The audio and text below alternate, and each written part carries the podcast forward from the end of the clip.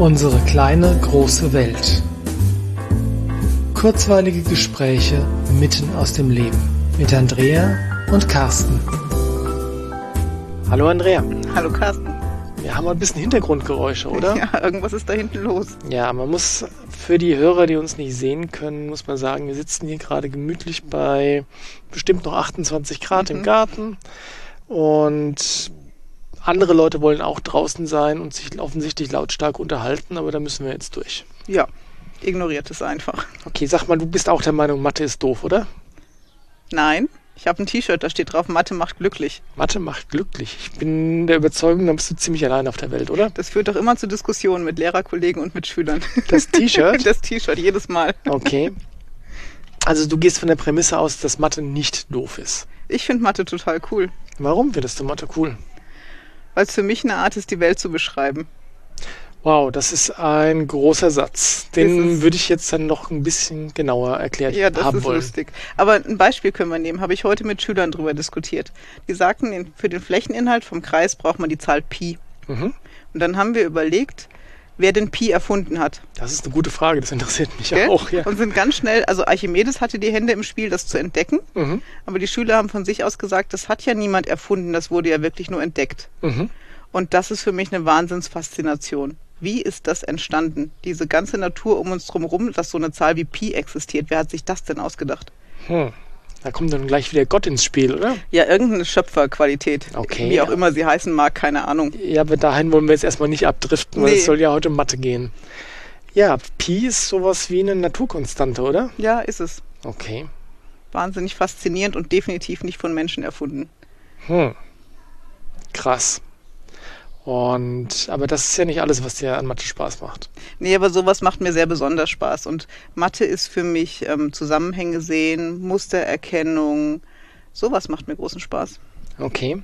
Jetzt ist es aber so, dass für ganz viele in der Schule Mathe eigentlich das Horrorfach ist. Warum ist denn das so? Ja, es polarisiert sehr stark.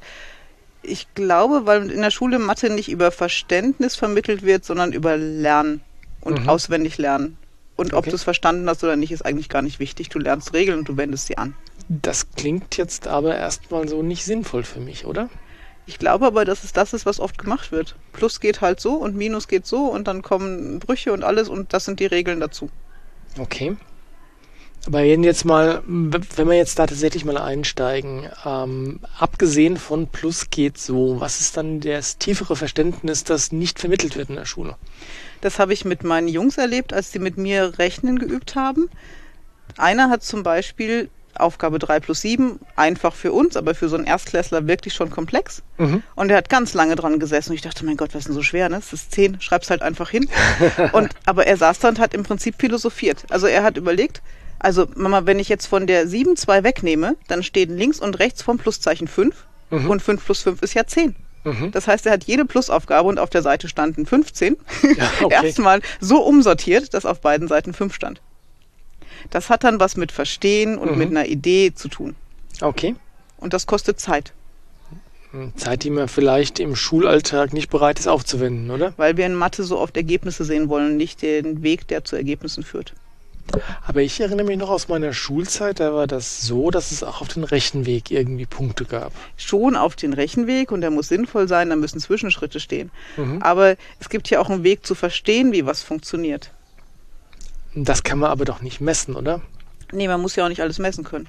Naja, wenn du jetzt mal so in die Schule schaust, ist das schon ein Versuchen ziemlich, wir es zu beurteilen. ziemlich heftiges Bestreben, oder? Ja, aber viel mehr Freude macht selber rauszufinden, wie Dinge funktionieren und wie Zusammenhänge sind. Freude, ja. Verbinden viele nicht mit Mathe.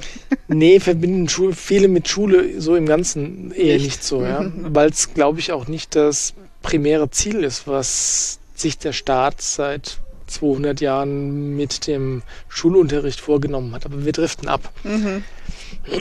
Lass uns mal bei Mathe bleiben. Strukturen organisieren, Strukturen sehen, Prinzipien erkennen, das ist auch was, was mir sehr vertraut ist, weil nämlich, wenn ich mal verstanden habe, warum was funktioniert, brauche ich auch gar keine Regeln mehr, Mhm. die ich mir merken muss, um sie anwenden zu können, weil die ergeben sich ja dann aus dem Prinzip, das man verstanden hat, Genau. oder? Ja, genau. Und insofern wäre es ja viel sinnvoller, eigentlich darauf hinzuwirken, dass die Prinzipien verstanden werden. Ist das überhaupt möglich? Ja, ich glaube, weil alle Prinzipien, die wir heute kennen und alle Regeln, die wir aufgestellt haben, hat ja irgendwann mal jemand entdeckt und verstanden, sonst gäbe es die ja nicht. Mathe gab es ja längst, bevor es Menschen gab. Ja, weil wenn du zwei Äpfel, wenn zwei Äpfel nebeneinander vom Baum gefallen ist, waren es schon mit oder ohne Menschen immer zwei, oder? Ja, und auch die Innenwinkelsumme im Dreieck war schon immer 180 Grad, ne? Naja, bei 180 Grad ist jetzt ist auch nur einfach eine Nomenklatur. Das ist ein Etikett, was Das wir drauf stimmt. pappen. Okay, dann sage ich, sie ist in jedem Dreieck gleich groß gewesen, schon bevor es Menschen gab. Stimmt. Gab es denn Dreiecke, bevor es Menschen gab? Wenn sich drei Mammuts ins Dreieck gestellt haben, wahrscheinlich schon. Aber dann war niemand da, der die Innenwinkel ausgerechnet Nein, hat. aber ich schwöre, sie waren genauso groß wie heute. Da, da würde ich dir äh, zustimmen wollen, ja. Ähm, jetzt habe ich den Faden verloren. Okay. Ah, jetzt weiß ich es wieder. Und zwar, ähm, ich stimme dir zu, es gab immer jemanden, der das erste Mal das Prinzip verstanden hat. Ist es denn möglich, allen Kindern bis zu einer gewissen Ebene vielleicht die Prinzipien so beizubringen, dass sie die Prinzipien verstehen und eben nicht auswendig lernen müssen, wie die Regeln funktionieren? Ich glaube, den meisten Kindern kannst du es, das musst du gar nicht beibringen. Du musst es sie entdecken lassen, wie es funktionieren könnte. Dazu brauchen sie Anleitung, Mhm. bestimmt, weil du ja weißt, was du an dem Tag entdecken möchtest, so ein bisschen. Aber ich halte das für absolut möglich und für sehr förderlich, das zu tun.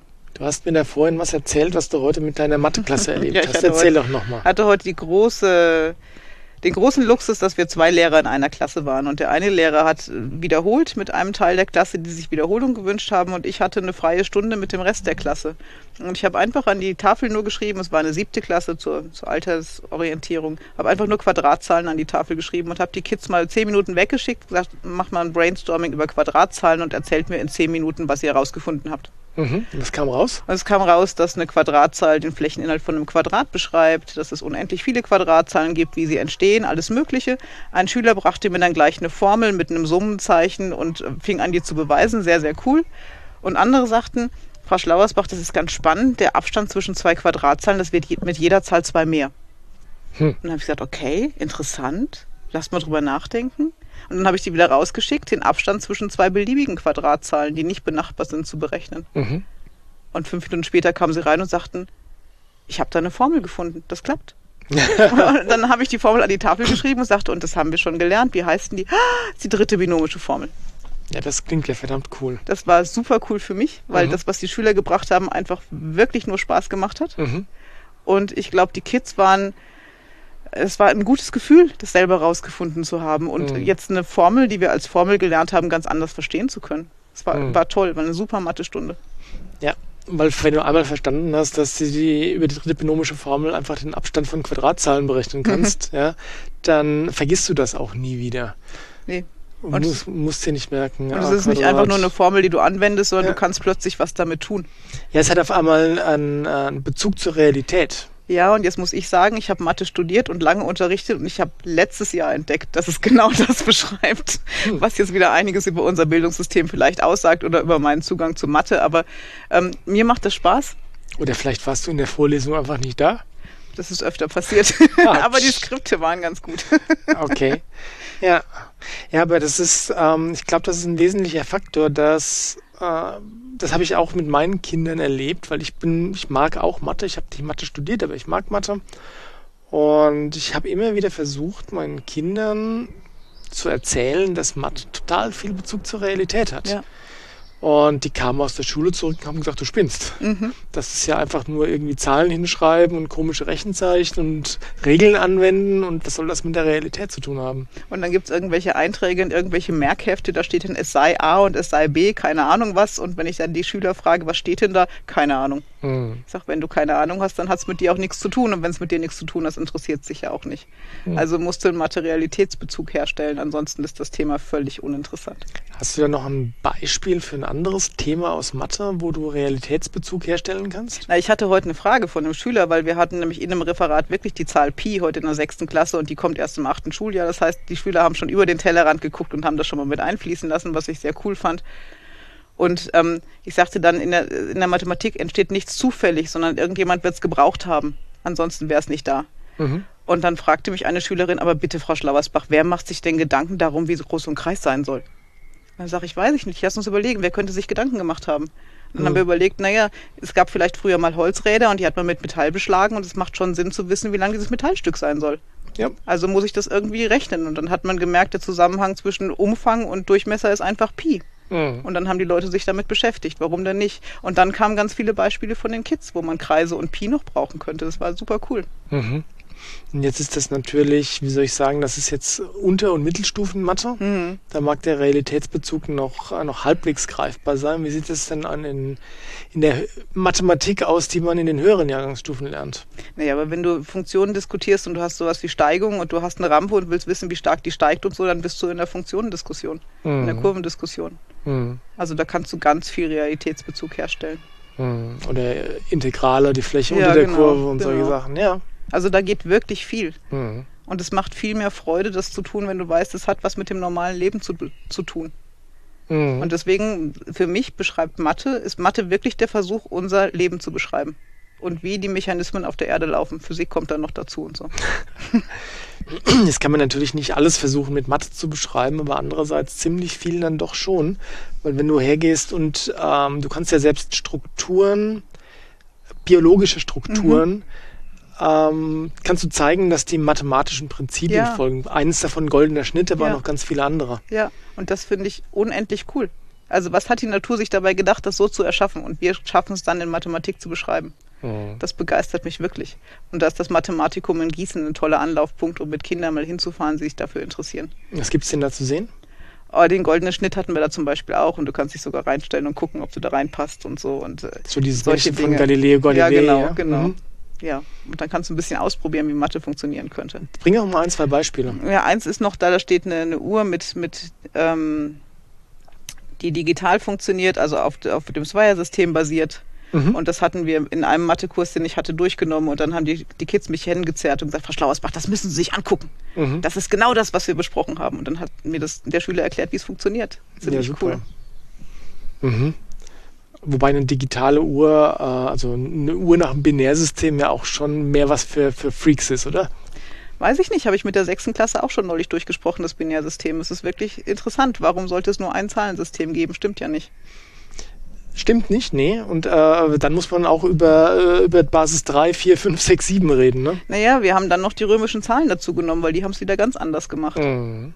Also wer sagt denn, dass man Zahlen nur so wie, benutzt, wie wir sie benutzen? Es gibt einfach ganz viele andere Möglichkeiten. Mhm. Ich erinnere mich an eine Zeit aus meinem Informatikstudium, da habe ich im Prinzip das Mathe-Grundstudium mitgemacht und da hatten wir es dann äh, tatsächlich noch, noch äh, abgespaceder und haben festgestellt, dass ähm, die, die Null äh, als neutrales Element der Multiplikation auch nur eine Konvention ist. Addition. Aber ja, Äh, Entschuldigung, Addition, ja. ja genau. Und die Eins als neutrales neutrale Element der, Multiplikation. genau. Ja. Und dann haben wir im Mathestudium angefangen, eigene Zahlenräume zu erschaffen Mhm. und zu überlegen, was ist das neutrale Element Mhm. oder was ist das inverse Element. Und da erinnert mich, äh, fällt mir jetzt wieder ein Zitat von dir ein, was du gelegentlich mal bringst, dass du dir halt die Welt so machst, wie du es brauchst, gell? Das Ja, hast du in das- Mathe gelernt. Ja, und deswegen ist Mathe Pipi Langstrumpf. Und das habe ich meinen Kids auch erzählt. Neulich haben wir wieder die Zahlenmengen besprochen. Die kennen natürliche Zahlen und ganze Zahlen und rationale Zahlen. Und dann haben wir überlegt, wofür es die ganzen Zahlen braucht. Weil ich in den natürlichen Zahlen nicht 5 minus 8 rechnen kann. Mhm. Das kann ich in der Grundschule nicht. Da wird gesagt, das kannst du nicht rechnen. Mhm. Und das fanden die Kids rückblickend doof. Warum Mhm. sagen die uns, das geht nicht? Es geht doch. Mhm. Aber es geht halt in einem anderen Zahlenraum. Mhm. Und ich kann 3 durch 4 nicht teilen in den, in den ganzen Zahlen, aber Mhm. ich kann es in den rationalen Zahlen. Und Mhm. da habe ich den Kindern gesagt, das ist wie Pipi Langstrumpf. Mhm. Wir, wir können ein Problem nicht lösen, also schaffen wir uns die Umgebung, in der wir es lösen können. Mathe ist cool. Das ist eine sehr krasse, äh, äh, im positiven Sinne eine sehr krasse Weltsicht, oder? Ja, und es hilft auch wirklich im Alltag. Ne? Es hat mir Mhm. in den Zeiten, in denen es schwierig war, oft geholfen. Ich kann in dem, was ich jetzt sehe, sehe ich keine Lösung. Mhm. Aber wer sagt denn nicht, dass es mehr gibt als das, was ich jetzt sehe und dass es die Lösung trotzdem gibt? Mhm. Also muss ich andere Umstände schaffen, sodass es eine Lösung geben kann. Ist aber nicht immer ganz leicht. Also, Nee, es ist nicht immer ganz leicht. Aber Mathematiker lösen halt Probleme. Mhm. Und du kannst entweder im Problem verharren, weil du gerne Probleme löst, mhm. oder du bist lösungsorientiert. Ich finde das zweite angenehmer. auf jeden Fall, ja. Und Lass doch mal formulieren. In Mathe lernt man Probleme zu lösen. Ist das nicht ein cooles Schulfach? Das ist ein bisschen langer Titel für ein Schulfach, aber es ist eine schöne Beschreibung für das Fach Mathe. Mhm. Und das ist natürlich auch was, was so nie kommuniziert wird, weil in Mathe machen wir Hefteinträge und rechnen. Ja, so kann man Mathe sehen. Ich sehe das halt nicht so. Mhm. Mathe als Ansatz für die Lösung von allen Problemen? Ja, warum denn nicht? Das du musst muss- ja nicht alle Probleme mit Mathe lösen, aber du lernst in Mathe vielleicht generell Probleme zu lösen. Kannst du das noch mal ein bisschen ausführen? Also sprich, welche, welche Denkweisen aus der Mathematik, die dort Probleme lösen, kann man übertragen in, auf andere Ebenen, um äh, da auch Lösungen für Probleme zu finden? Naja, wenn wir in Mathe ein Problem lösen, dann checken wir erstmal, unter welchen Voraussetzungen wir gerade arbeiten. Das ist für die reale Welt auch nicht schlecht, ne? Genau. Wer kann mir helfen? Welche Ressourcen habe ich? Was können wir überhaupt tun? Mhm. Was sind die Rahmenbedingungen? Was sind die also? Rahmenbedingungen? Genau. Und dann lösen wir Schritt für Schritt. Und manchmal verlaufen wir uns und gehen dann einen anderen Weg, bis wir am Ende hoffentlich eine Lösung haben.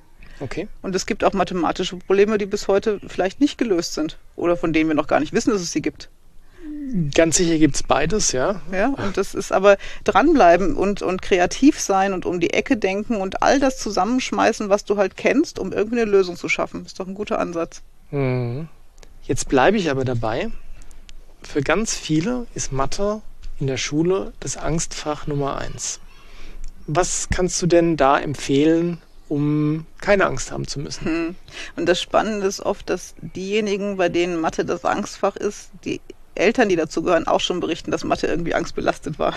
Meinst du, Angst vor Mathe ist erblich? Nee, ist nicht ärmlich, aber ich glaube, man kann es ausstrahlen. Also wenn ich kein Mathe konnte, verstehe ich ja umso besser, dass mein Kind das nicht kann. Hm. Ähm, ich sag Kindern immer, wenn wir eine Aufgabe aus dem Schulbuch lösen wollen, die steht da drin, weil sie lösbar ist. Mhm. Das heißt, die Grundannahme ist erstmal, diese Aufgabe ist da, weil man sie lösen kann. Das ist sehr philosophisch und ich stimme dem auch tatsächlich 100%, 100 zu. Wenn du davon ausgehst, dass ein Problem lösbar ist, ist es viel leichter, die Lösung tatsächlich zu finden. Genau. Und das nimmt schon mal ganz viel Stress raus. Und was wir dann tun, wir sortieren. Was, was haben wir denn in der Aufgabe? Und was weiß ich eigentlich alles? Mhm. Und wie könnte ich das hier annutzen und dann, anwenden? Und dann ist das ein Schritt für Schritt für Schritt und plötzlich steht die Lösung da.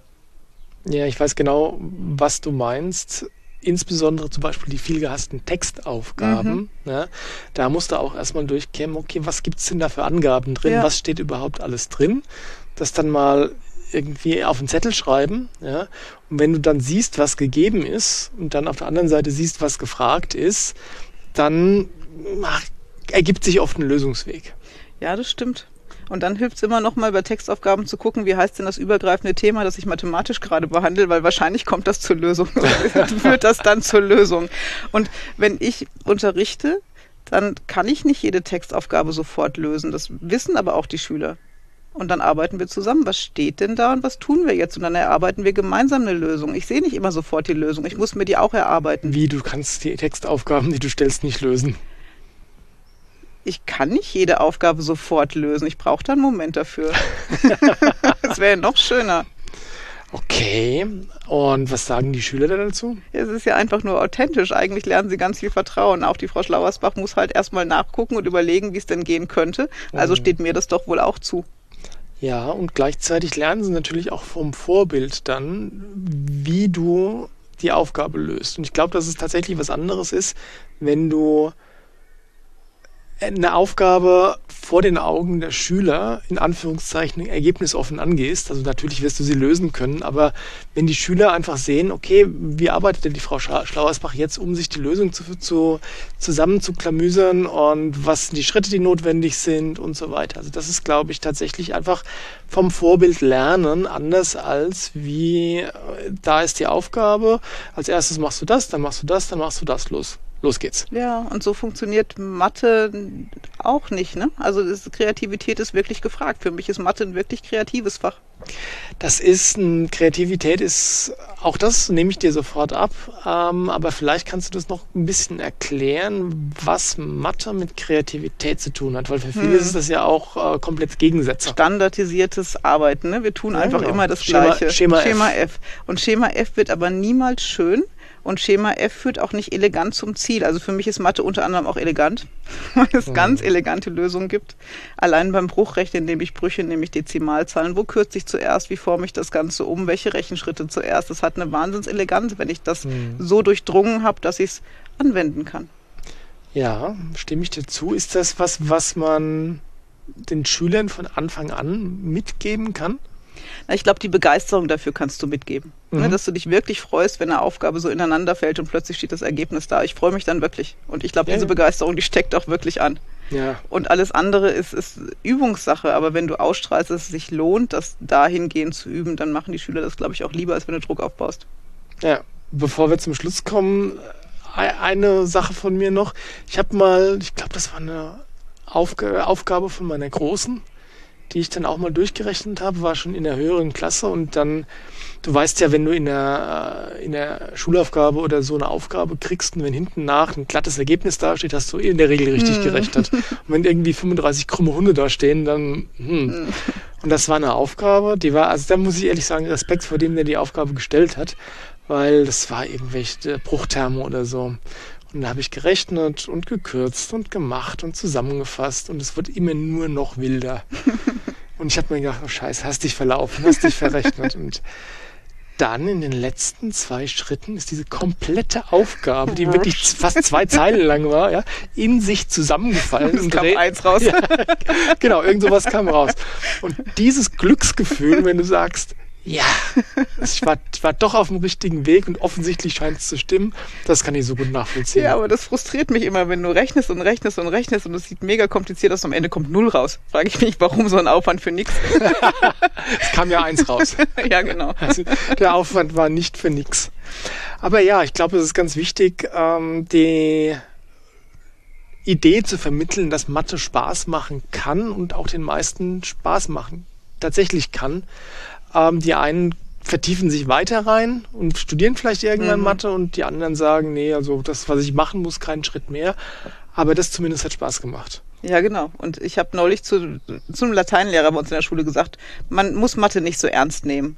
Und dann sagt er von der Mathelehrerin, und was ich meine ist, Mathe kann man durchaus ernsthaft betreiben mit ganz viel Spaß und es ist was anderes, als es zu ernst zu nehmen. Ich sehe Mathe gerne spielerisch. Spielerisch ausprobieren, gucken, was geht und dabei lernen. Das ist für mich Mathe. Und das ist doch was, was man sich auch für andere Schulfächer wünscht. Ganz würde. dringend. Was für ein wunderschönes Schlusswort. In diesem Sinne, bis zum nächsten Mal. Bis zum nächsten Mal. Macht's gut. Ciao.